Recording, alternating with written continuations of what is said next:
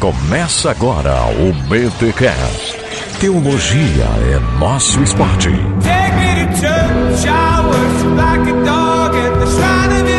Muito bem, muito bem, muito bem. Começa mais um BTcast de número 188. Eu sou o Rodrigo Bibo e desigrejado, não sei o que, que é isso, não conheço. Existe? Não. Não, não existe. É uma figura fictícia. Aqui é o Jonas Madureira e, Bibo, a igreja é um holofote. Opa, um holofote para iluminar o quê, cara? Iluminar o quê, hein? A única coisa que realmente deve ser vista. Olha aí, gente, trouxemos mais uma vez aqui Jonas Madureira. E eu sei que você tá esperando o Jonas Madureira falar sobre a inteligência humilhada, né, Jonas? Mas a gente vai dar um tempo nesse tema, porque vai vir coisa boa esse ano aí. Vai, vai sim, esse ano sai. Ei, olha aí, gente. Mas trouxemos o Jonas aqui para, como você já viu no título desse BTcast, falarmos sobre igreja, igreja local, algo tão vital e importante para as nossas vidas. E vamos falar sobre tudo isso e um pouco mais no BTcast dessa semana, mas antes, os recados paroquiais.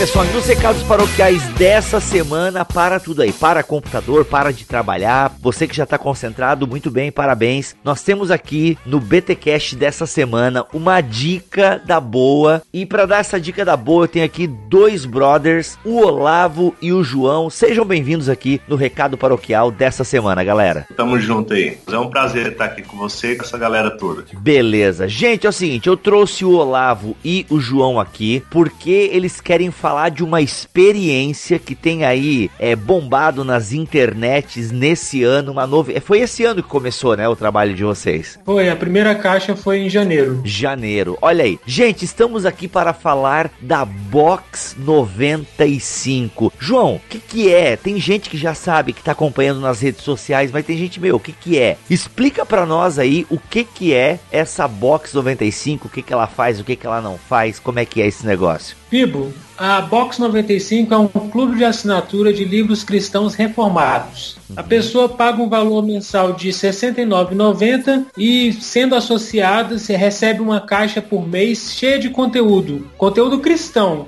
contendo um livro selecionado e esses livros são sempre lançamento. Inclusive, nós fizemos isso em fevereiro, lançamos o livro do John Piper para os associados. Eles receberam em primeira mão em todo o Brasil e uma devocional escrita por uma pessoa de referência na área, um marcador de página personalizado e um presente surpresa que chamamos de 95 mais.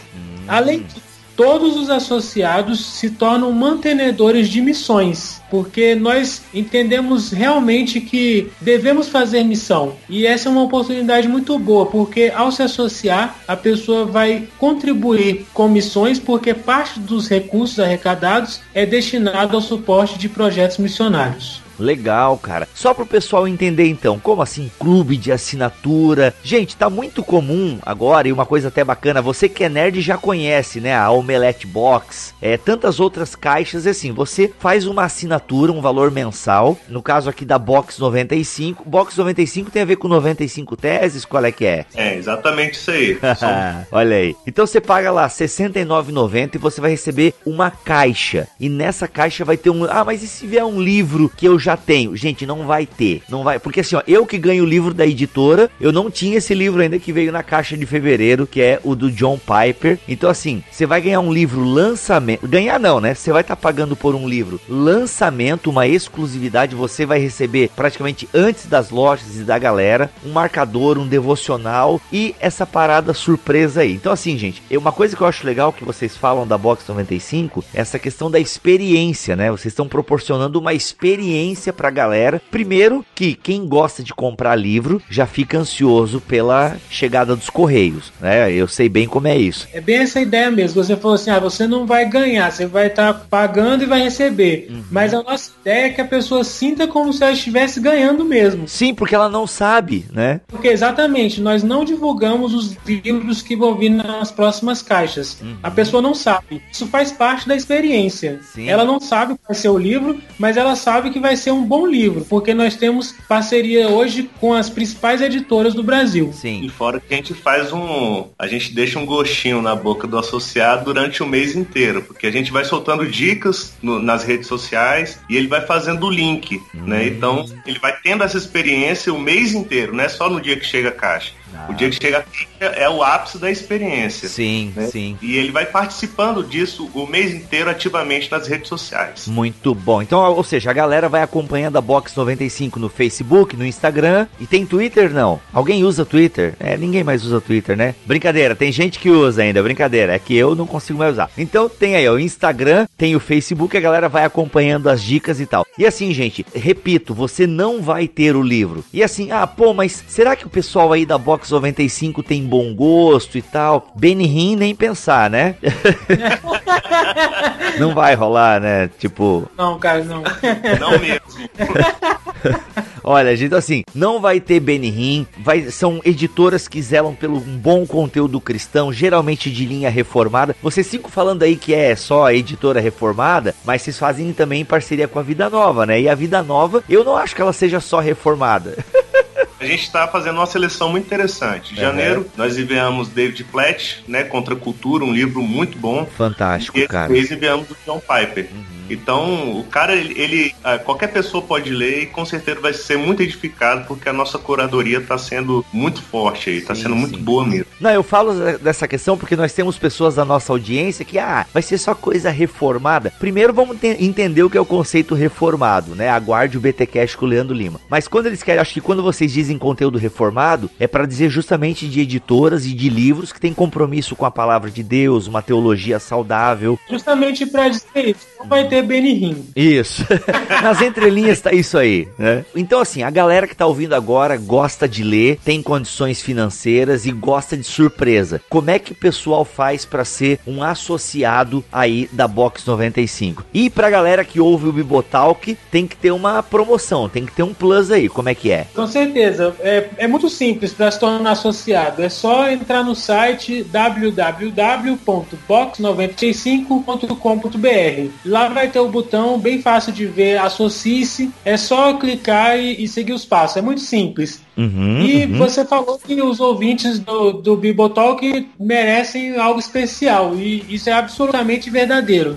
Então eu tenho uma pergunta para quem está nos ouvindo. Você já pensou ter uma experiência literária cristã que seja única e ainda contribuir com missões? Ou seja, você ficou aí imaginando como seria ter essa experiência enquanto a gente falava? Pois é, você tem uma ótima oportunidade. Quem é ouvinte do Bibotalk, entre no nosso site agora box95.com.br e se associe utilizando o cupom BIBOBOX95. Olha, calma aí, calma aí, calma aí, vamos lá. O cara vai entrar no site que tá aqui na descrição deste BT Cash, ele vai lá seguindo os passos de se associar e em um momento vai ter um espaço pro cara colocar um cupom, certo? E esse cupom é BIBOBOX95 tudo junto. Isso, tudo junto. Beleza. E aí você vai colocar esse cupom e o que, que você vai ganhar? 10% de desconto no primeiro mês como associado. Olha aí, 10 por. Olha aí, é, é, é, o dízimo, é o dízimo, olha aí.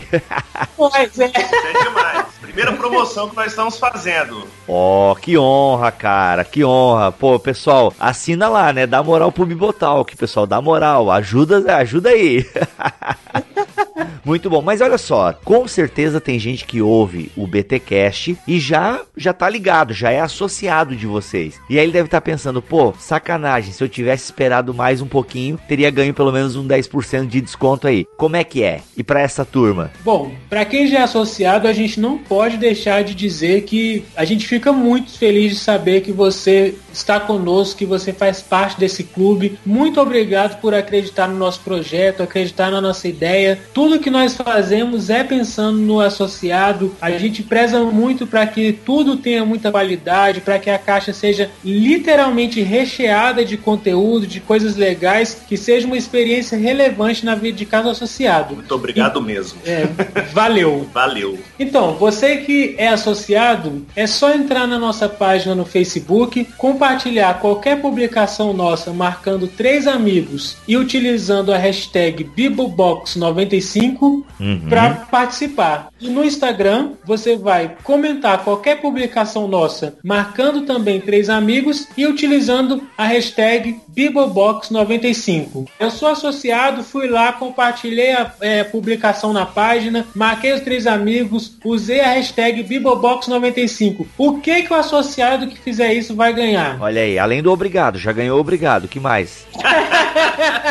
Já ganhou obrigado que vale muito. Olha aí. Vai ganhar na caixa de abril um livro extra. Olha aí, galerinha. Então você que é associado, entra lá na fanpage da Box 95, compartilhe qualquer publicação ali da página em modo público, não esqueça, e coloque a hashtag BiboBox95 e no Instagram basta marcar três amigos e utilizar também a hashtag você em abril vai ter um livro extra na sua caixa. Galera, show de bola. Então tem, ó, desconto de 10% para quem vai se associar utilizando o cupom BiboBox95 e um livro extra para quem já é associado e vai ganhar aí a gratidão e também o livro extra em abril. Basta seguir os passos. E galera, só lembrando que essa promoção é válida até o dia 7 de março de 2017. Então corre, porque depois não dá mais para participar. Seja você querendo se associar, seja você um associado que quer ganhar o livro extra, não dá, pessoal. Tem que ser até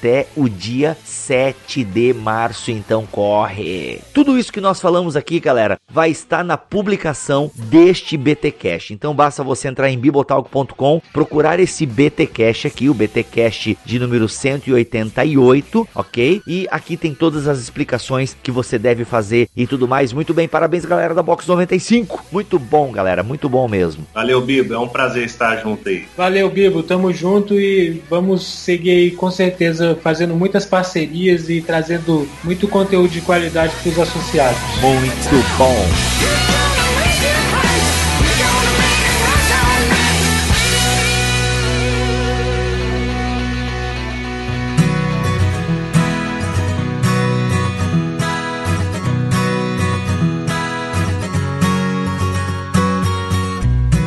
Jonas, eu não vou te apresentar, você já é da casa, a galera te conhece. Quem não te conhece, procura aí Jonas Madureira, é, no, na- no Facebook, é gente boa demais, já gravou com a gente aqui algumas vezes. Jonas, vamos começar fazendo uma definição básica, até porque tem que ser básica, né? Porque só a definição de igreja é um capítulo inteiro de uma teologia sistemática. Mas como é que a gente poderia, basicamente, definir igreja? Eu acho que a gente poderia definir a igreja como a reunião dos regenerados com o objetivo de pregar corretamente o evangelho, assim como cumprir corretamente as ordenanças de batismo e ceia. Resumão clássico, básico. A igreja, então.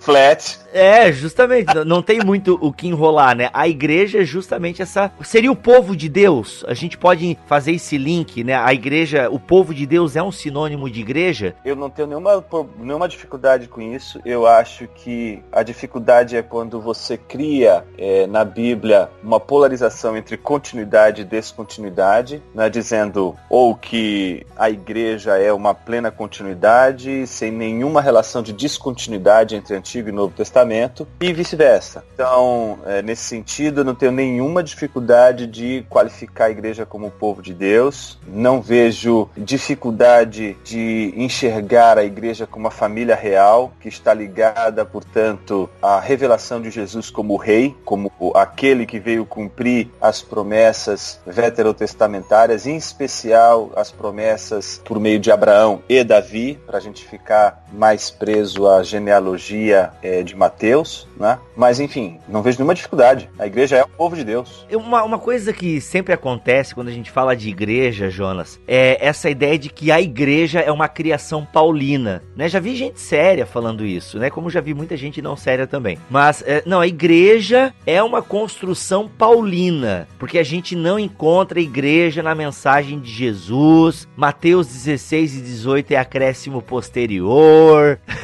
né? É, mas, mas aí é, eu acho que geralmente as pessoas que defendem esse tipo de posicionamento, elas já vêm com um pacote de argumentos que visam a defender já a perspectiva que elas têm de igreja, né? Então, ninguém lê a Bíblia, vivo assim, é livre de pressupostos, de teologia, de doutrina. Uhum. A gente lê a Bíblia com óculos doutrinário, não tem como. A gente não lê a Bíblia de maneira neutra, não é? Toda nossa leitura, ela é também é fruto das nossas tradições e das, dos nossos comprometimentos teológicos. Então, ah, se uma pessoa defende a possibilidade de a igreja não ser comunitária, mas ser o indivíduo, bom, ela vai procurar na Bíblia aqueles textos que vão reforçar a sua opinião. O problema é que a gente pode ficar numa espécie de debate onde cada um tem a sua opinião, cada um fica na sua e a amizade continua.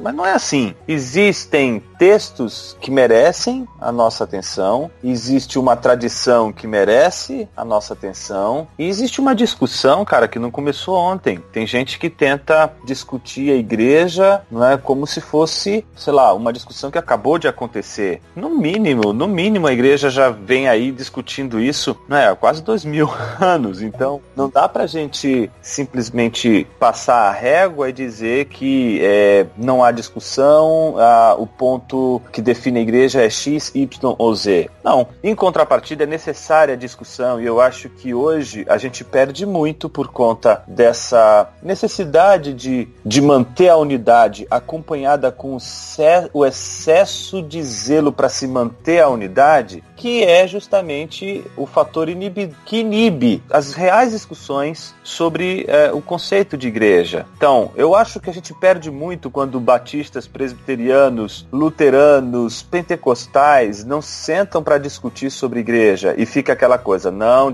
igreja não se discute, cada um tem a sua, então eclesiologia é uma questão livre, cada um segue um padrão porque a Bíblia não deu nenhum padrão de igreja e por aí vai. Né? Então, eu acho que acho que não é esse o caminho. Quanto ao fato de que, por exemplo, Mateus 16, Mateus 18, 1 Coríntios 5, né, eles seriam textos que não seriam suficientes, em especial Mateus, né, porque a, o contraponto é, é, dizer que Paulo seria o, o fundador do cristianismo. Ele que cria a igreja, né? Isso. Eu acho que é uma aposta que não se sustenta não só pela tradição, mas pela própria pesquisa. Você não pode trabalhar com hipóteses, entende? Se você é, trabalhar o tempo todo só com hipóteses, sabe o que, que acontece? Você fica à mercê de descobertas que podem ser facilmente refutadas. É o caso daqueles que dizem o seguinte: eu sou refém da arqueologia. Se um dia a arqueologia descobrir em um dos das escavações lá na Terra Santa uma espécie de, de sepulcro e com uma inscrição escrita Jesus de Nazaré,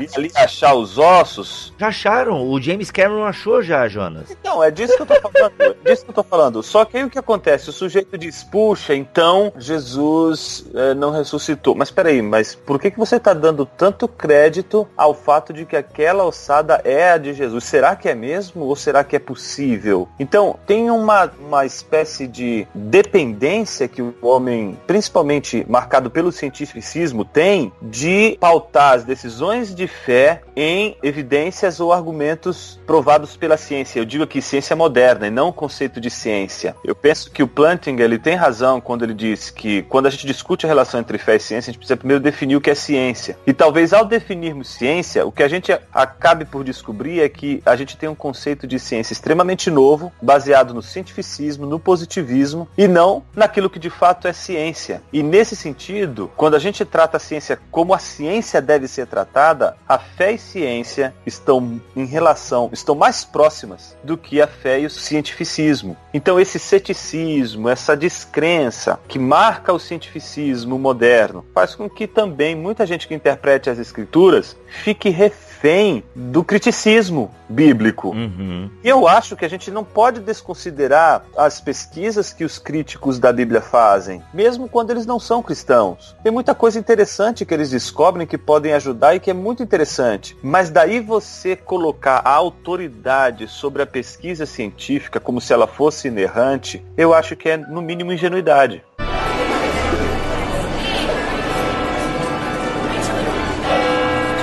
Até essa questão, Jonas, quando se fala, é, era muito comum a gente ouvir que ah, foi a igreja, na verdade, o conceito de igreja que nós temos hoje é fruto da institucionalização que Constantino fez é, em 325, no concílio de Nicéia e não sei o que. Tem... Eu já ouvi isso, cara, também. Essa ideia de que não, porque a igreja de Jesus é uma religião pura, sem regras e não sei o que. Então isso meio que vem de encontro né? Porque a galera faz uma distinção que, putz, se eu vou olhar para o Novo Testamento, não, eu já vejo uma instituição ali no Novo Testamento, meu. Exatamente. Aí eu acho que tem um problema sério, porque as pessoas, elas, principalmente hoje, por conta de desvios de conduta e de caráter de homens que estão governando instituições, elas começam a estabelecer uma animosidade com relação à instituição. Mas isso é uma falta de rigor no pensamento, assim, é, gigantesca. Porque a pergunta é: é a instituição a razão dos desmandos ou é o homem? Boa. É a natureza humana pecaminosa. É o homem, portanto, que está operando a máquina e não é a máquina. Então quer dizer que quando eu estou dirigindo um carro, carro, o problema vai ser sempre o carro. O cara que enche a cara de álcool, pega o carro e mata atropelando um monte de pessoas pela frente. Quer dizer que a culpa é do carro? Ah, segundo a Globo News, sim, né? Não bom, tem lá que. Bom, mas... Mas aí, aí, aí o problema é de outra ordem. Caminhão atropela pessoas em Berlim. tipo, cara, né? carro cai em buraco com a nova regra de trânsito em São Paulo. Não, cara, tem um motorista embriagado dentro, né? Tem um terrorista. Entendi, entendi o seu ponto, cara. Uhum. É a gente acaba acusando a máquina quando na verdade não é a máquina. No caso, quando a gente fala da instituição, a gente deveria se perguntar se o problema é realmente a instituição ou se o problema problema é o homem. Jonas, voltando um pouco na tua fala ali, quando tu cita presbiterianos, pentecostais, batistas, enfim, tem gente que batiza criança, tem gente que batiza adulto, tem gente que faz isso, tem gente que faz aquilo. E, e isso é fato. A gente tem igrejas sérias, né? Como presbiterianos. Vou pegar aqui, o pentecostal também é sério, mas é uma igreja mais nova. Mas vamos pegar batistas e presbiterianos, né? Que tem um laço histórico maior. Eles têm, por exemplo, uma questão eclesiológica bem distinta, a questão do batismo. Dentro dessa tua fala, onde a gente está tentando harmonizar, o que seria o conceito de igreja, então, básico, que une todas essas denominações? Eu acho que o princípio de pregar corretamente as escrituras e administrar corretamente as ordenanças, no caso para batistas, e sacramentos para os demais, né? Eu não tenho muita dificuldade com o uso de sacramento, desde que o uso da palavra sacramento seja explicitado. Existe sim uma teologia sacramental entre, por exemplo, os presbiterianos que justifica toda a noção noção que o presbiteriano tem de batismo. E, e, nesse sentido, eu acho que você tem que ser sempre consistente com os pressupostos teológicos que você tem defendido.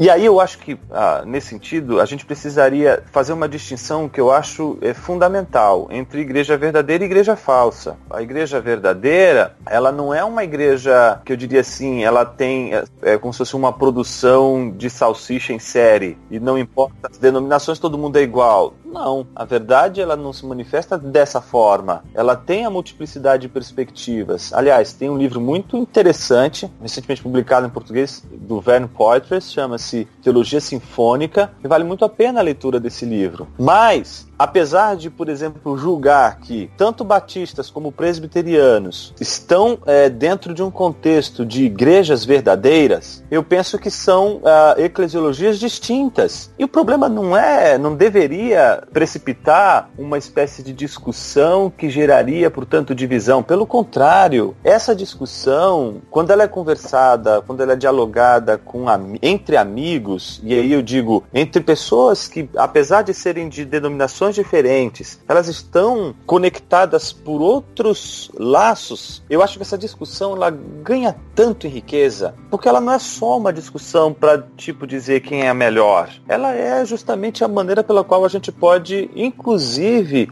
verificar a nossa, a nossa teologia, verificar quais são os gaps, quais são os pontos fracos, quais são os pontos fortes e também sustentar as nossas escolhas. Não, é? não tem como. Quando a gente começa a interpretar a Bíblia, a gente tem opções hermenêuticas. Então não é só uma. Quando você é membro de uma igreja, você é membro de uma comunidade interpretativa. É o que o Van Hooser vai dizer, né? Não é você que interpreta a Bíblia sozinho. Você está interpretando a Bíblia por meio de uma comunidade de fé. E a gente não pode esquecer isso. Então, por exemplo, quer ver um, uma, uma questão que as pessoas não levam em consideração? O porquê que a igreja é importante até para a leitura. As pessoas entendem mal a ideia da ação de Lutero em traduzir né, a Bíblia e colocar na mão do povo, como se ele estivesse dizendo, né? A interpretação agora está nas mãos do povo e o povo não precisa mais contar com a interpretação. É livre interpreta com a interpretação da igreja. É livre Sim. a interpretação. Mas Lutero nunca defendeu a interpretação livre. Primeiro, porque ele pressupõe que a Bíblia tem um significado. Segundo,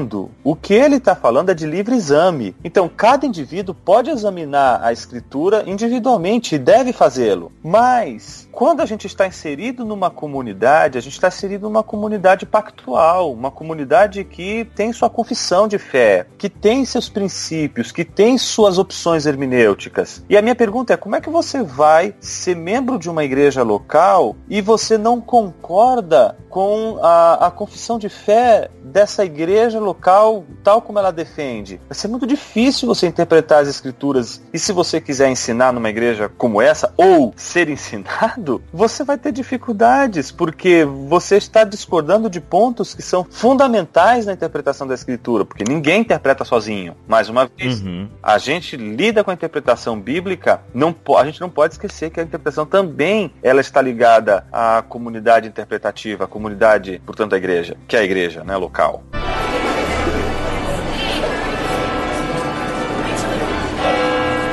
Outra coisa também que eu peguei na tua fala, quando a gente fala de desigrejado e tal, geralmente a pessoa que não quer um vínculo com uma igreja local, ele fala que ele pertence à igreja universal, não igreja universal do Macedo, né? A igreja universal, a verdadeira igreja católica, porque eu sou igreja, a igreja não é aquele prédio que a gente vê ali na rua é, X, número zero. Não, eu sou igreja de Jesus, eu sou templo, eu sou casa. Então eu pertenço a essa igreja universal. E aí como você falou, as pessoas vão para os textos que favorecem essa interpretação. Mas como é que a gente fala então, Jonas, dessa questão, né, de uma igreja local, que é a igreja onde eu me dirijo aos domingos, né, ou outro dia da semana, e essa igreja de Jesus que está espalhada pelo mundo. Como é que eu faço essa relação sem diminuir a igreja local? E como igreja local, pessoal, a gente está dizendo literalmente aquele templo lá onde você vai para celebrar o culto e tudo mais. A primeira coisa coisa que a gente precisa ter em mente aí, que há uma diferença entre um conceito e o que é real. A Igreja Universal é um conceito. Eu não vejo a Igreja Universal, a não ser aquela lá que constrói templos salomônicos e coisa do gênero. Ou herodianos, né? Tá mais pro tempo de Herodes, mas tudo bem.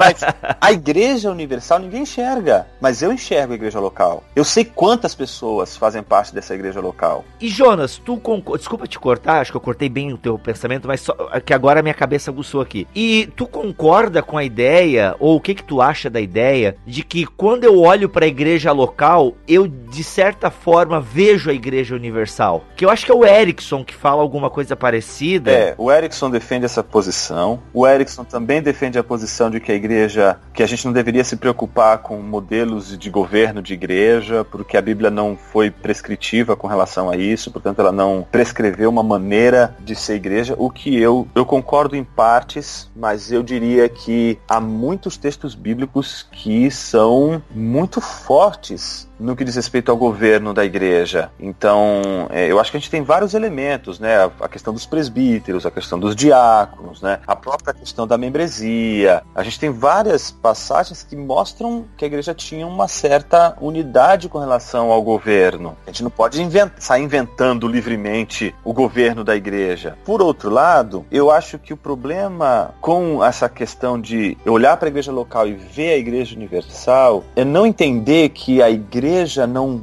a igreja local não mostra a igreja universal. A igreja não deveria mostrar a igreja. A igreja deveria mostrar Jesus. Por isso que eu brinquei no início dizendo que a igreja é um holofote, porque ela não traz luz para si mesma, ela traz luz para aquilo que deve ser visto, que é o evangelho. Ela é, como vai dizer o Charles Bridges lá no, no livro dele sobre o ministério cristão, a igreja ela é o espelho da glória de Deus. É aquilo pelo qual as pessoas enxergam a Deus e não a igreja. Então eu acho que hoje a gente precisa recuperar a noção da missão da igreja como aquela que é, lança luz ao evangelho, aquela que faz com que o evangelho seja visto no mundo. Então, quando o evangelho é visto no mundo, ali há a igreja, que é nunca é um indivíduo. Essa ideia de que o indivíduo em si, a gente vê isso muito na igreja, né? Eu sou o templo, então eu sou igreja. Aí a pessoa às vezes se baseia lá em 1 Coríntios 3, que diz, né, não sabeis que sois vós, santuário de Deus, que o Espírito de Deus habita em vós. Se alguém vier a destruir o santuário de Deus que sois vós, Deus destruirá, o santuário de Deus que sois vós é sagrado. Aí a pessoa diz, não, eu sou santuário. Não, não, é a comunidade, é a pluralidade da igreja que é a casa de Deus. É, tem gente que vai dizer, é, agora, acho que eu não, não sei quem, eu não vou saber citar os autores agora, mas tem gente que vai deixar isso meio assim, não, pode ser, né, quando Paulo fala que vós sois o templo, pode ser a comunidade como pode ser o indivíduo, mas ao mesmo tempo, esse indivíduo, por mais, vamos pegar a ideia de que pode ser o indivíduo, mas esse indivíduo ele não é completo sozinho, né? Eu vejo o pessoal usando camiseta assim, eu sou a igreja. Mano, sozinho tu não é. Não, porque ele vai precisar estar conectado com essa membresia. Sem membresia, ele não vai ser igreja. Ninguém é igreja sozinho. Não tipo essa ideia, né? Eu vou ficar em igreja. A igreja está tão cheia de problemas, eu vou ficar em casa sozinho. Ah, vou cultuar Deus. Mas, meu, como é que ele vai cultuar Deus se ele não tem prestação de contas? Igreja sem prestação de contas, igreja em que. Como é, como é esse negócio? Você não é discipulado e nem discipula. Você vai se discipular? Isso é o cúmulo do narcisismo, né? É, eu me autodiscipulo. é o sujeito que quer se discipular, ele quer servir a ceia para ele mesmo, para não dizer que ele é egoísta. Isso que ele tá dizendo dizendo, quando ele diz eu sou igreja, ele está dizendo: olha, eu quero que todo mundo se exploda. Eu não preciso de você, você não precisa de mim. Então, né, caminhando eu vou. é. E se você não vai, não me impeça de eu ir, tá entendendo? Porque o negócio é eu ir pra Canaã. E quem não quiser. É, o resto que se exploda.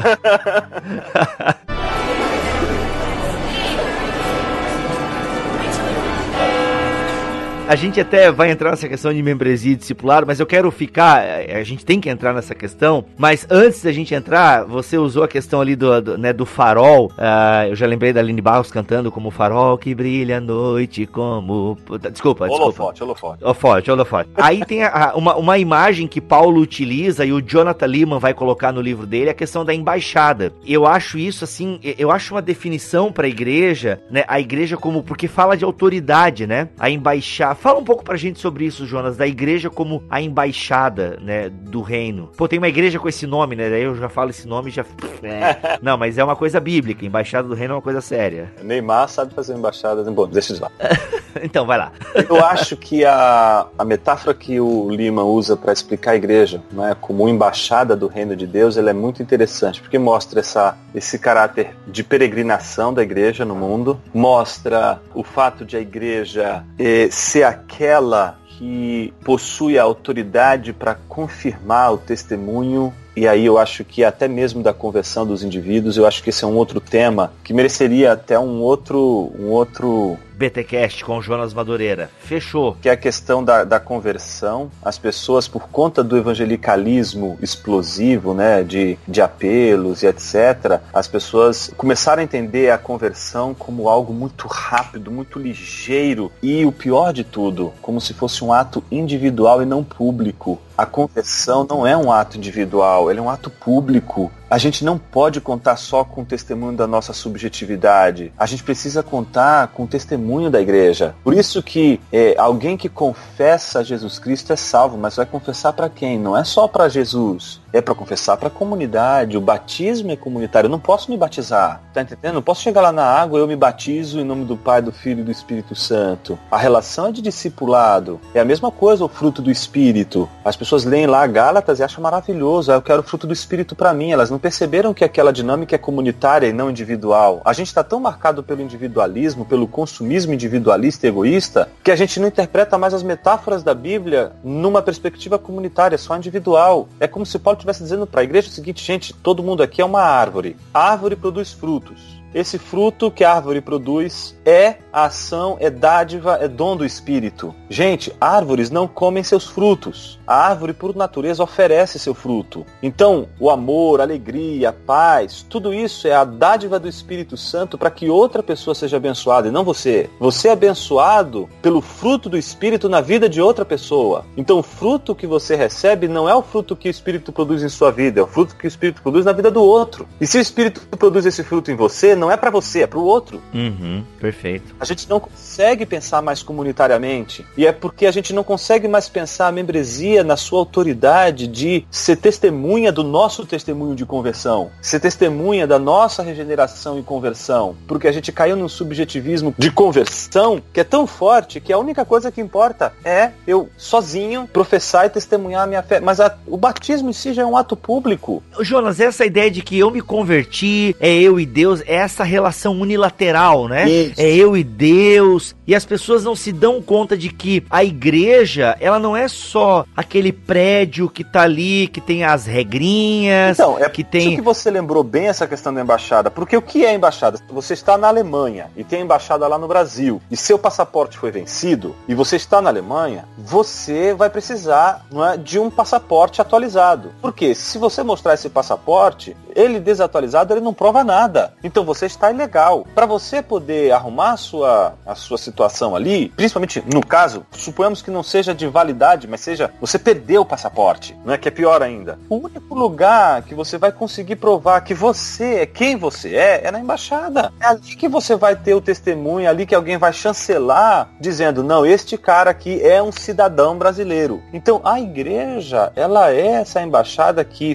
faz com que cada indivíduo, ao dar o seu testemunho, esse testemunho seja chancelado. Mais uma vez, essa é uma maneira de pensar comunitária. Eu acho que a gente precisa recuperar a figura do homem público. E isso também, Bibo, é uma espécie de reflexo do mundo que a gente vive hoje. Um mundo em que o homem público já não é mais importante, as pessoas são consumistas. Então, a figura do homem público é aquele que não faz as coisas meramente para usufruir, ele também tem um pensamento comunitário. A igreja embarcou também nessa onda, só que ela não poderia, porque por natureza ela é comunitária, ela é por natureza doadora. Quando tu diz a igreja embarcar nessa onda, Jonas, tu tem em mente aqueles cultos, né, que são eles são atrações, né? Ou seja, o cara vai lá no domingo à noite, ou domingo pela manhã, ele faz ali, né, o culto dele, ele fecha os olhos, ele ora a Deus, ele canta uh, uma música, e aí acaba o culto, ele vai pega o seu carro, volta para sua casa, para sua vida durante a semana, e aí chegou domingo, opa, sete horas, tá na hora de eu ir lá no culto, porque eu preciso de Deus, eu preciso colocar minha alma na presença de Deus, aquela coisa toda, e depois e repete isso, né? E isso não é igreja, né?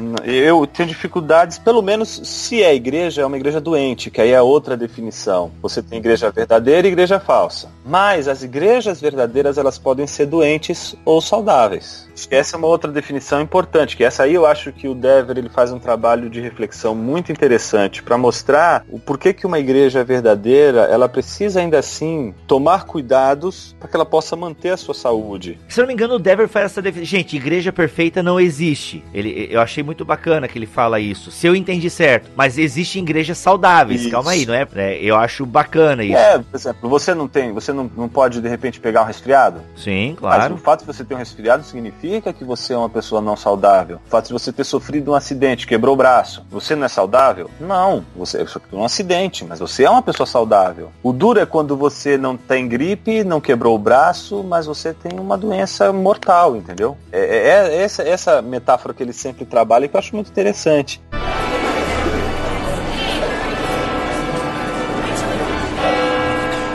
Esse ponto que você colocou, eu vejo que existe uma espécie de. Sabe aquela frase que um sábio um dia disse, né? Que a gente não poderia falar do outro sem tirar a trave do nosso olho?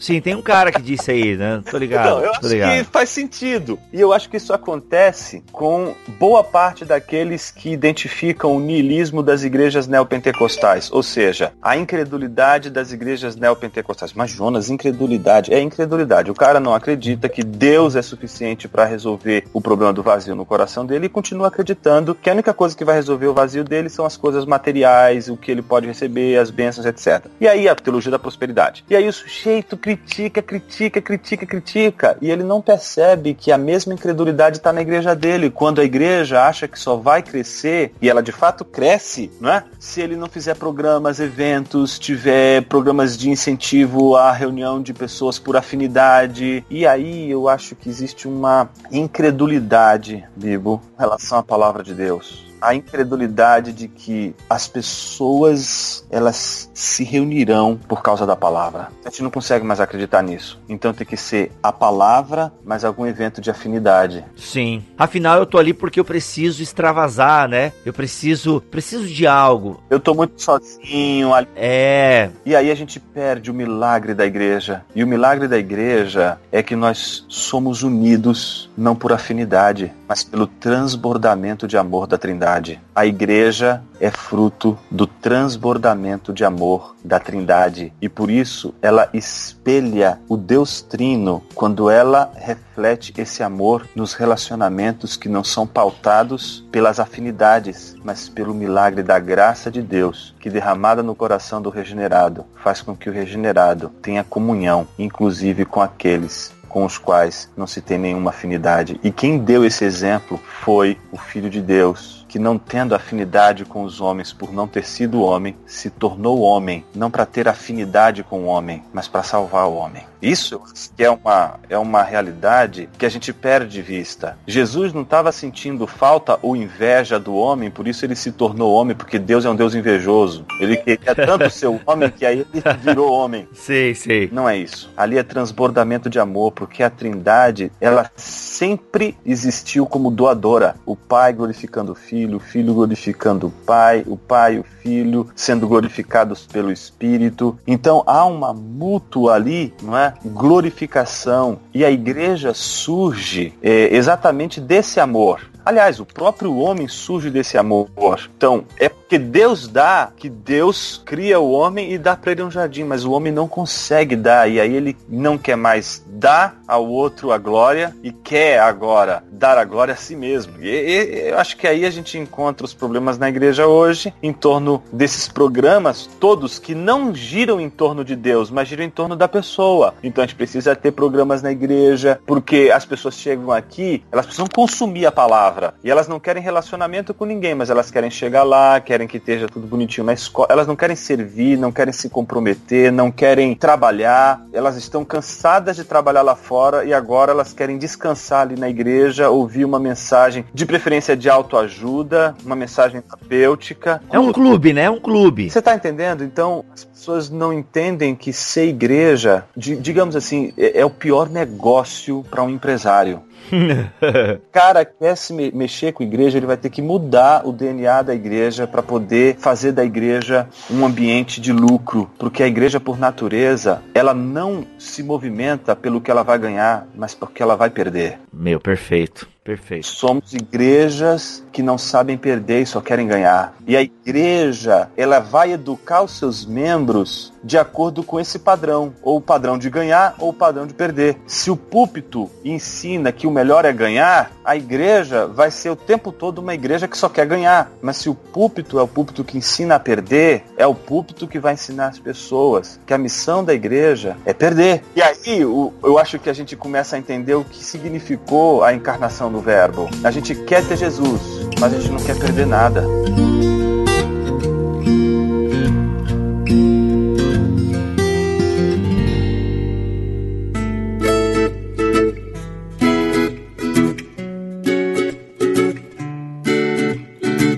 É o jovem rico, né? A gente quer ser tipo o jovem rico. Ó, eu tenho tudo aqui, eu obedeço os mandamentos, mas não dá pra eu ser também um seguidorzinho teu aí, cara? Deixa. Não, mas daí tu tem que abrir mão disso. Ah, mas não dá pra eu ser seguidor e manter isso aqui. A gente quer, a gente quer fazer o que o jovem rico não pôde fazer. Qual deles? Qual deles qual? De Lucas? Não, são, são dois jovens ricos, não? Capaz, meu, agora, agora calma aí, vai devagar, vai devagar. Eu acho que são dois. Por exemplo, um cara de 33 anos não é jovem? Sim. Então, são dois jovens? Eu não tô entendendo. Calma, vai devagar, Jonas. São dois jovens ricos, não são? Não sei, eu sempre achei que fosse um, cara. Não, são dois, cara. Capaz, cara. Você acha que um cara. Pergunto, um cara de 33 anos, ele é jovem? Pô, eu acho que um Ah. cara de 33 anos, 30 e poucos anos de idade é jovem. Sim, na cultura ju- judaica era também. Sim. E você acha que um cara que é dono do universo é um cara rico? O dono do universo.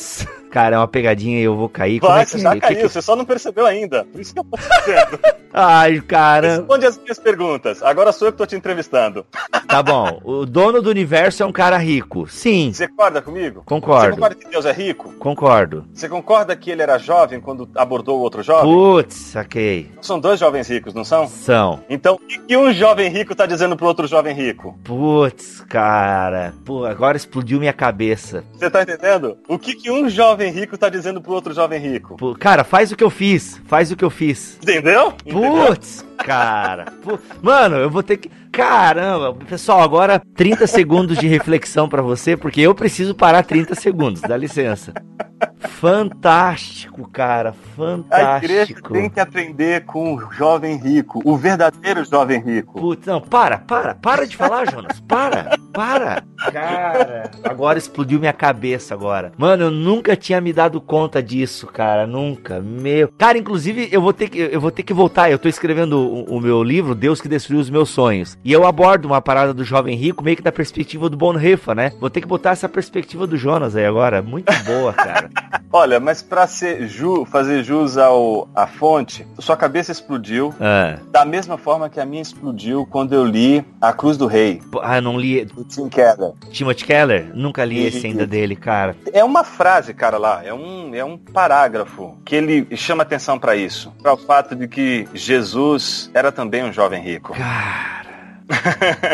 Então, Véi. eu acho Ah, que Deus. a igreja precisaria aprender com o jovem rico, mas o verdadeiro jovem rico. Oh, Deus. Aquele que de fato era não só jovem, mas de fato era rico naquela história. Sim. Então, uma igreja que é doadora, uma igreja que aprende a perder e ensina os seus membros a perder, ela é uma igreja que vai ganhar. Mas a igreja que só ensina a ganhar, ela no final, ela vai perder. Tá entendendo? É- é- isso é o evangelho. Só que eu acho que é muito difícil a gente viver isso no mundo onde as pessoas fazem cálculos em que a felicidade é sempre um ganhar e não um perder. A felicidade é pautada na relevância e não no esquecimento, no anonimato. E outra, eu acho que tem um outro ponto que é fundamental e aí eu acho que a liderança precisaria tomar consciência disso. A gente vive hoje, e eu acho que você vai concordar com isso, porque eu acho que isso é tão descarado, a gente vive hoje a era da igreja marcada pelo protagonismo das personalidades. Você já nem fala o nome da igreja, você fala a igreja do cara. Isso. E eu acho que os caras deveriam dar seu sangue, sua vida, para que a igreja protagonize e não apenas o indivíduo. Então, fazer com que a igreja seja a protagonista do evangelho significa que eu não evangelizo mais sozinho, eu evangelizo comunitariamente. Eu não leio a Bíblia mais sozinho, eu leio a Bíblia comunitariamente. E aí eu já não digo mais que eu não tenho uma igreja. Eu digo, há uma igreja em minha vida, há uma igreja em minha agenda. Eu não coloco a igreja como uma espécie de item. O compromisso da semana, o compromisso da semana ali, né? Tipo, academia, é, cinema, igreja. Né? Isso. Uhum. Eu recupero aquela noção paroquial em que a minha vida ela está sendo organizada em relação com a comunidade. Ninguém faz isso. Ninguém pensa quando vai mudar de lugar lugar, por exemplo, de casa, se o que está em jogo é a igreja. O que está em jogo é o seguinte: o apartamento é melhor e etc. Puxa, mas eu vou perder essa comunidade que eu amo tanto. Tá entendendo o que eu estou dizendo? Sim, sim, claro, então, perfeito. Eu, eu, acho que cada caso é um caso e isso não significa que as pessoas não possam mudar. Cada caso é um caso, merece, portanto. Sim. Às vezes tem o trabalho do cara, o cara foi transferido para outra cidade. Uhum. Exato. Eu só estou chamando a atenção para o fato de que sequer isso é considerado hoje. Se a gente tem a possibilidade de mudar, a gente muda e nem sequer coloca, puxa, a possibilidade de será que eu poderia fazer um outro caminho só para eu não perder a igreja local? Não, a gente essa visão mais paroquial, essa visão mais comunitária é a que eu acho que anda na contramão de tudo que tem sido feito hoje, mas ao mesmo tempo responde o clamor do homem de hoje, cansado do individualismo, cansado do consumismo e cansado da incredulidade de nossas igrejas que apostam tudo nos programas ou então na figura de um pastor terapeuta, de um pastor ativista político, de um pastor, sei lá, gestor, enfim, mas não aposta na palavra. Cara, eu acho que a palavra, ela quando é anunciada e vivida nas suas diversas manifestações, o Jonathan Lima vai falar no livro que ele escreveu sobre pregação, sobre a reverberação da palavra. Quando a gente prega no púlpito, isso tem que reverberar na igreja, tem que reverberar no dia a dia. A comunidade da palavra não é só a comunidade que senta e escuta, é a comunidade que reverbera esse som, que reverbera a pregação. Reverberar nas várias áreas da igreja, nas várias áreas da vida, melhor dizendo. Então, eu acho que a comunidade da palavra precisa recuperar a sua identidade como comunidade da palavra e não como comunidade da afinidade.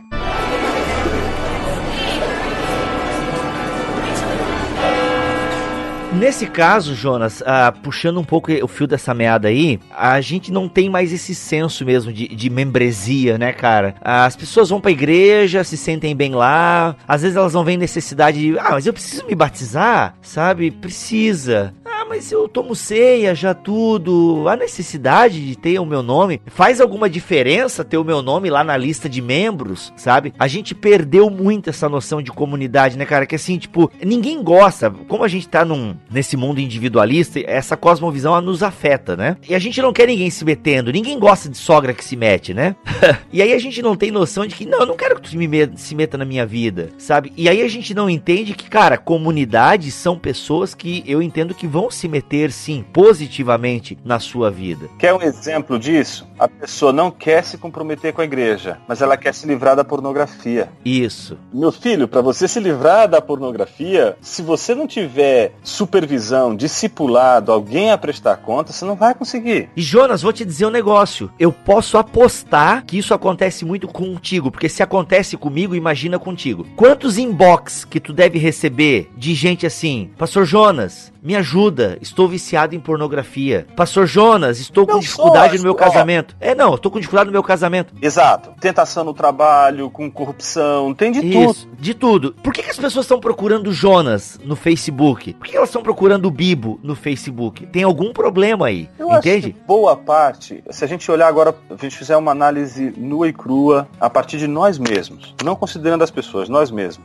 Se você não tiver supervisão, você acha que você vai conseguir viver uma vida santa? Eu já estou dizendo, não. Sem chance. Se eu não me submeter à minha igreja local, se eu não tiver pessoas a quem eu me reporte e tenho que prestar contas, eu sei que a minha natureza vai contra mim. Uhum. Por isso, a igreja, ela é importante, a igreja local, e eu acho que ela é a única coisa que Deus usa nesse mundo de uma maneira extremamente eficaz. Ele usa outras, mas a igreja ele usa de maneira extremamente eficaz para nos tornar santos. Não existe existe santidade sozinho. Ninguém vive a santidade sozinho trancado no quarto tocando chofar, entendeu? É, eu tocando chofar aí. É, a santidade, ela é fruto da vida comunitária. É Hebreus 13 isso? Cadê? Deixa Mas eu ver. é, por isso que ninguém pode deixar de congregar. Hebreus 12. Uhum. O fato de, da necessidade da congregação é importante porque é a necessidade de você prestar contas, de você, de, de você ter pessoas a quem te façam perguntas difíceis, perguntas que é, você que precisam ser feitas e que vão te colocar na. Isso é uma benção. Então, respondendo a sua pergunta, por que, que as pessoas procuram isso? A pergunta precisa ser feita. A igreja tem uma cultura de discipulado? Elas estão dispostas a entrarem numa cultura de discipulado? Então, são dois pontos fundamentais. Nesse sentido, o discipulado é fundamental para que a gente possa ter uma vida santa. Quando eu digo vida santa, não digo uma vida que você não, não tenha tentações e nem provações. Você vai ter, mas é muito mais revigorante, tem muito mais esperança e rotas de fuga quando você está ligado a uma comunidade e a um discipulado, mentoria, do que você sozinho. Então,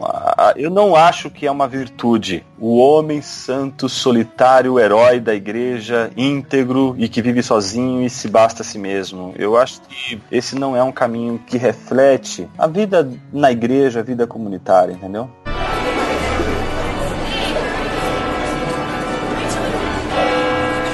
Nessa questão de disciplina, né? A gente pode puxar um pouco aqui a questão da disciplina na igreja. E uh, o Jonathan Lehman, ele tem aquela ideia das chaves que geralmente até causa uma certa polêmica, mas eu acho bem bacana e eu, e eu concordo de certa forma, com, com essa ideia dele do ligar e desligar, né? Porque se a igreja local é uma embaixada, ela tem essa autoridade de ligar e desligar pessoas, né? Sim. Como é que tu vê essa questão da disciplina na igreja? Porque assim, muitas pessoas fogem disso, né? Eu não quero ser disciplinado, mas não entende que ser discípulo de Jesus é ser alguém disciplinado. E tudo isso que tu acabou de falar, né, de rotas de fuga, de estar junto, de ter gente, né, para recorrer, para te ajudar, para ajudar a levar a carga e tudo mais. Como é que tu vê essa questão da disciplina na igreja, na igreja local? Eu acho que a igreja abandonou a disciplina porque ela se tornou um tema antipático hoje. Muito. Você falar de disciplina na igreja é você tocar numa situação em que as pessoas vão ficar sempre, ah, a igreja tem que ser amorosa, ela tem que ter amor. Mas aí eu vou te dar um outro caso. Hoje, por exemplo, a igreja, como a igreja tem enfrentado a questão do divórcio? Você já viu como a igreja tem lidado com a questão do divórcio? Não se tem disciplina. Então, acontece o seguinte, o cara, ele tá na igreja e ele, ele não consegue perceber as implicações do pecado que ele comete no casamento em relação à sua igreja local. Então, o que acontece? Os caras, eles não têm limites. Ninguém põe limite no pecado. Então, é, eu vejo que essa maneira negligente de tratar a disciplina na igreja, ela tem sido uma brecha pela qual boa parte dessas separações que acontecem entre casais na igreja, porque acabou o amor ou coisa do tipo, porque justamente falta a disciplina para dizer, cara, isso aqui tem implicações para a comunidade, tem implicações para a igreja. Você não pode tomar essa decisão sozinho. Você não pode, entendeu? Então as pessoas tomam a decisão como se fossem indivíduos desconectados da realidade à sua volta. E eu acho que a disciplina é um dos meios pelos quais aqueles que estão enfrentando lutas no casamento, em qualquer área da vida, podem encontrar ali uma, uma espécie de limite para suas más ações ou possíveis Sim. más ações. Só que as pessoas acabam entendendo disciplina muito mais pelo peso do, eu diria assim, da própria disciplina, né? Do que será realizado pela disciplina e não como um ato de amor. É como se a disciplina já fosse por natureza um ato destituído de amor. No movimento pentecostal que eu frequentava, a disciplina já dava medo, era seis meses sem ceia, uh -huh. a coisa toda, né? uh -huh. É, e eu acho que a Bíblia dá um padrão muito interessante para a disciplina. Você conversa só com a pessoa. Permanece impenitente, traz mais pessoas. Permanece impenitente, leva para a igreja. Permaneceu impenitente, entrega para Satanás.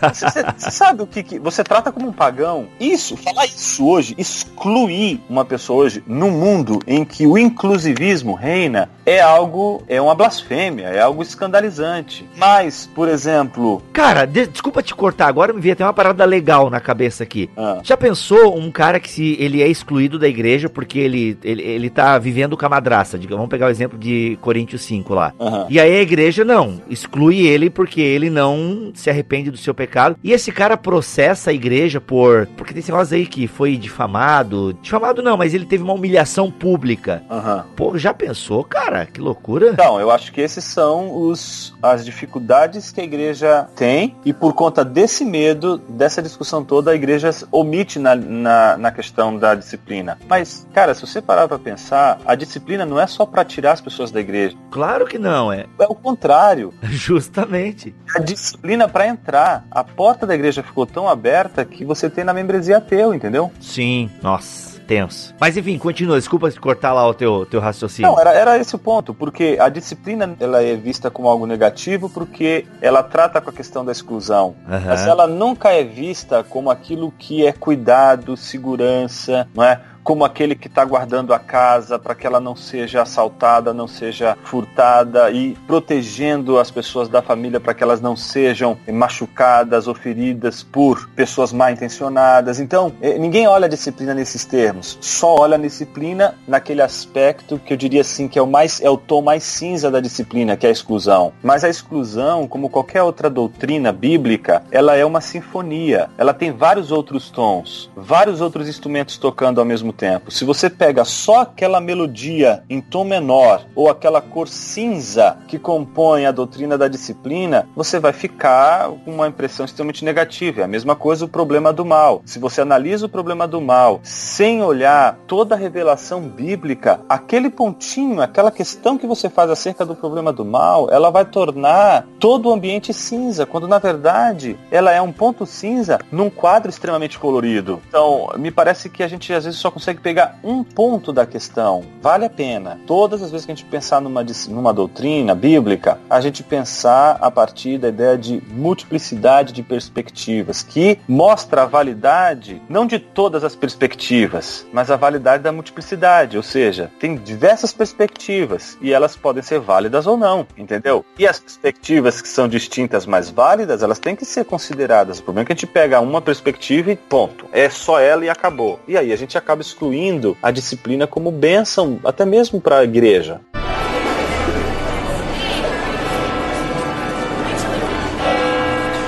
Nessa questão de disciplina, né, Jonas, a gente é importante também que aceita a disciplina quem é humilde. Aí trazendo de novo o Tim Keller, né, o autoesquecimento. As pessoas que seguem a Jesus, né, e que morreram para si mesmas, né, têm o seu ego transformado, elas não vão ter problema com a disciplina, porque elas entendem é, essa questão orgânica. A disciplina é uma questão orgânica da igreja, ela faz parte. E aí a, a gente tem um problema também com lideranças autoritárias. Então, na verdade, são muitos problemas, né? A gente gente tem tantos problemas. É, de, por exemplo, assim, eu nunca me esqueço que quando é, eu pertencia à Assembleia, e, gente, eu não tô falando mal da Assembleia, eu tô falando da minha experiência com a Assembleia de Deus aqui em Joinville, Santa Catarina. Não tô nem general, generalizando. Mas era muito comum entre nós, jovens, e até com a liderança dos jovens, a gente falar assim: ó, cara, quando tu pecar, não conta pro pastor, sabe? Por quê? Porque aí tu vai ficar sem ceia, tu vai ser ridicularizado na frente de toda a igreja, aquela coisa toda. Então a gente tinha essa cultura entre nós, o que é um absurdo absurdo, né? É um absurdo gigantesco. Então, às vezes, o cara até cri... é, isso foi criando em mim, até não, o meu pecado eu resolvo sozinho aqui, entendeu? Porque se eu contar para alguém, e aí depois que eu fui entendendo, não, cara, o meu ego tá morto. E eu preciso de alguém, eu preciso contar para alguém isso daí, sabe? Eu preciso compartilhar a minha dor, o meu pecado e tudo mais. E geralmente quem não aceita disciplina é isso, né? Ou tem medo das consequências, porque tem uma liderança que não entende a disciplina bíblica e tem aquele outro, né, que não, eu não preciso, eu ele tem um ego tão vivo dentro de si que ele não aceita essa questão de ser disciplinado, de, né, porque ele, ele não quer ser privado de algumas coisas e por aí vai. Não, concordo com você. Eu acho que essa coisa do, do de pensar a igreja numa esfera mais de autenticidade, como um convite à autenticidade, porque se a gente for tentar viver uma vida inautêntica, é o pior caminho. Não se sustenta. Uma hora a máscara cá, entendeu? Então, é, o melhor caminho é o da autenticidade sempre. Agora, se você está numa comunidade em que a autenticidade ela é algo que não é priorizado, você vai ter sempre aquela, aquele sorriso no rosto, né? Nunca tem espaço para lamento, nunca tem espaço para questionamentos, nunca tem espaço para quebrantamento, nunca tem espaço para confissão. Então, eu acho que a igreja precisa recuperar na própria liturgia o espaço para confissão de pecados, o espaço para confissão também da fé em Jesus, o espaço para adoração e também espaço para lamentação. Né? Mas isso eu acho que é uma questão que envolve a própria comunidade e tem tantos fatores que é difícil a gente chegar e dizer, olha, isso é passar régua sem olhar caso a caso. Né? Mas enfim, é, disciplina é algo que eu acho que a igreja não pode se dar o luxo de não ter. Todas as vezes que ela negligencia o papel da, da disciplina, ela vai colher frutos muito ruins no futuro, porque é como se ela estivesse acreditando que a igreja é a assembleia de anjos, quando na verdade a igreja é a assembleia de homens. Então, enquanto ela for assembleia de homens, ela vai ter que lidar com tudo aquilo que faz parte da natureza humana. E tudo aquilo que faz parte da natureza humana, a gente lê a Bíblia, a gente sabe o que, que faz parte, a gente sabe o que, que tem que lidar, e a gente sabe o caminho da graça. Então, a gente não precisa trabalhar com aquela noção de que para ser aceito por Deus eu tenho que é, fazer alguma coisa para ele, para chamar a atenção dele. Pelo contrário, a gente já sabe que a obra da cruz foi uma obra de perdão. Então, tudo que eu fizer daqui para frente tem que partir do pressuposto de que Deus me aceitou, de que ele me recebeu, e isso é a graça do Evangelho, é o testemunho do Espírito Santo que no meu coração testificou a filiação com Deus, a minha relação com Deus. E essa experiência, portanto, daqui para frente tem que ser uma experiência que sempre vai considerar isso. Nunca pode ser uma experiência em que, para eu não é, ser aceito por Deus, eu preciso, portanto, fazer X, Y, Z. A gente faz X, Y, Z para agradecer o que ele já fez por nós e não para obter o que a gente julga que a gente tem só porque a gente de alguma forma fez o que precisava ser feito.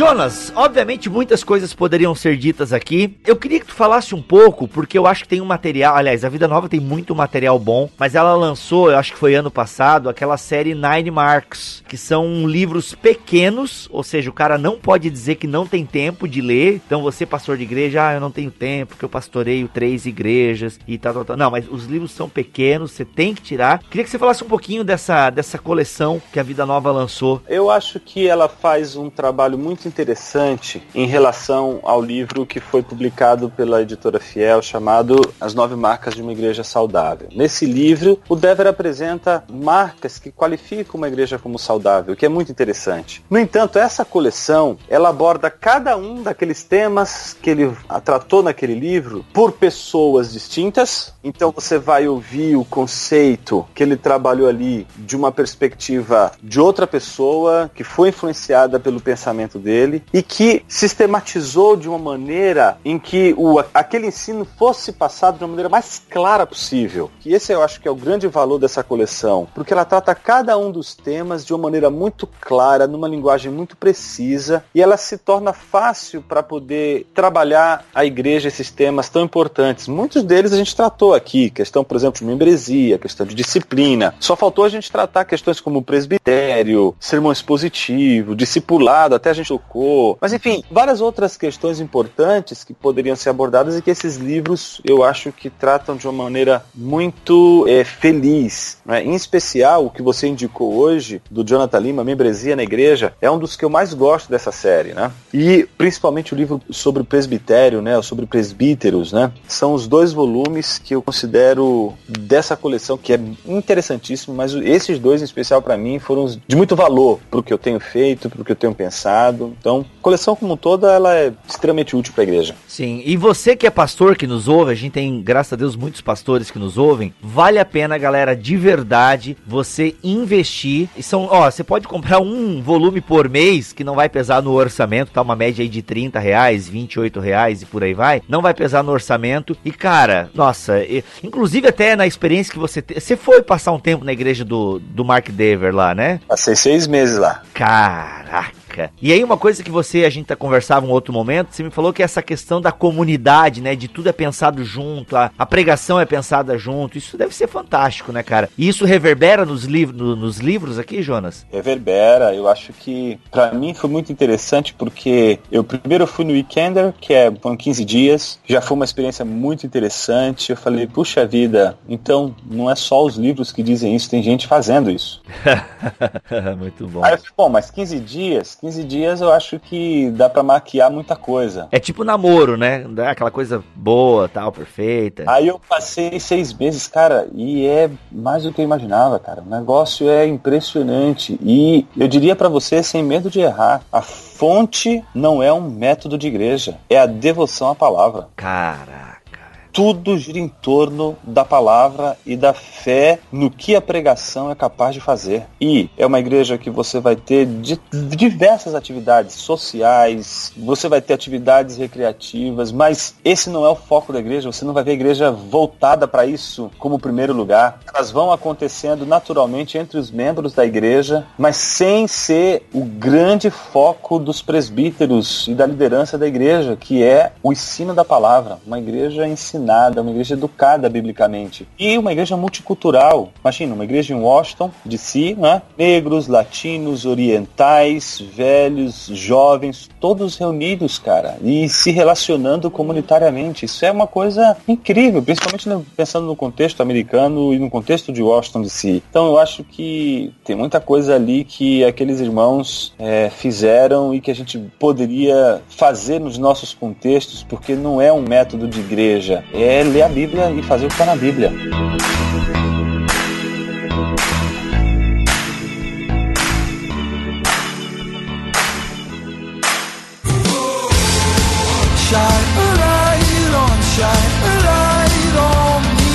Jonas, pra gente encerrar aqui, dá pra fazer um jabazinho, que Opa. tem gente que gosta de ti e tal, e se você gosta das aulas do Jonas Madureira, você tá com um projeto totalmente online aí, fala pra gente. É, esse projeto, ele é, ele tem várias interfaces que a gente vai abrir, principalmente esse ano, nos próximos anos, melhor dizendo. Mas a ideia é que o hangar seja um lugar voltado para preparar pessoas para serem líderes, desenvolverem trabalhos, mas a partir de uma cosmovisão cristã. Então a gente vai disponibilizar alguns cursos esse ano, mas em especial o que a gente tem hoje, que tem sido o nosso principal trabalho lá e o, o trabalho que eu tenho mais tido alegria de fazer, que é o curso Lições aos meus alunos, que toda semana eu dou uma aula e essa aula ela toda tem um, um, objetivo que é apresentar a cosmovisão cristã e tem sido uma experiência muito bacana com os alunos que a gente tem de alguma forma já interagido. A interação vai ser muito maior agora porque estou de volta aqui ao Brasil, então é um dos das minhas alegrias eu acho que nesses nesses últimos meses e que tem me dado um, uma satisfação enorme porque eu tenho visto muita gente inteligente, muita gente capaz envolvida ali nas aulas e com perguntas perguntas interessantes e os temas também eu acho que são da ordem do dia. Então é isso, é um curso que eu fiz também uma homenagem ao Charles Spurgeon, uma brincadeira, é uma menção, melhor dizendo, ao livro dele. Mas a ideia é, é a gente tratar sobre temas que envolvem a cosmovisão cristã, a fim de que as pessoas que fazem, os alunos, né, tenham uma fonte de reflexão para abençoar na, na formação da cosmovisão cristã e etc.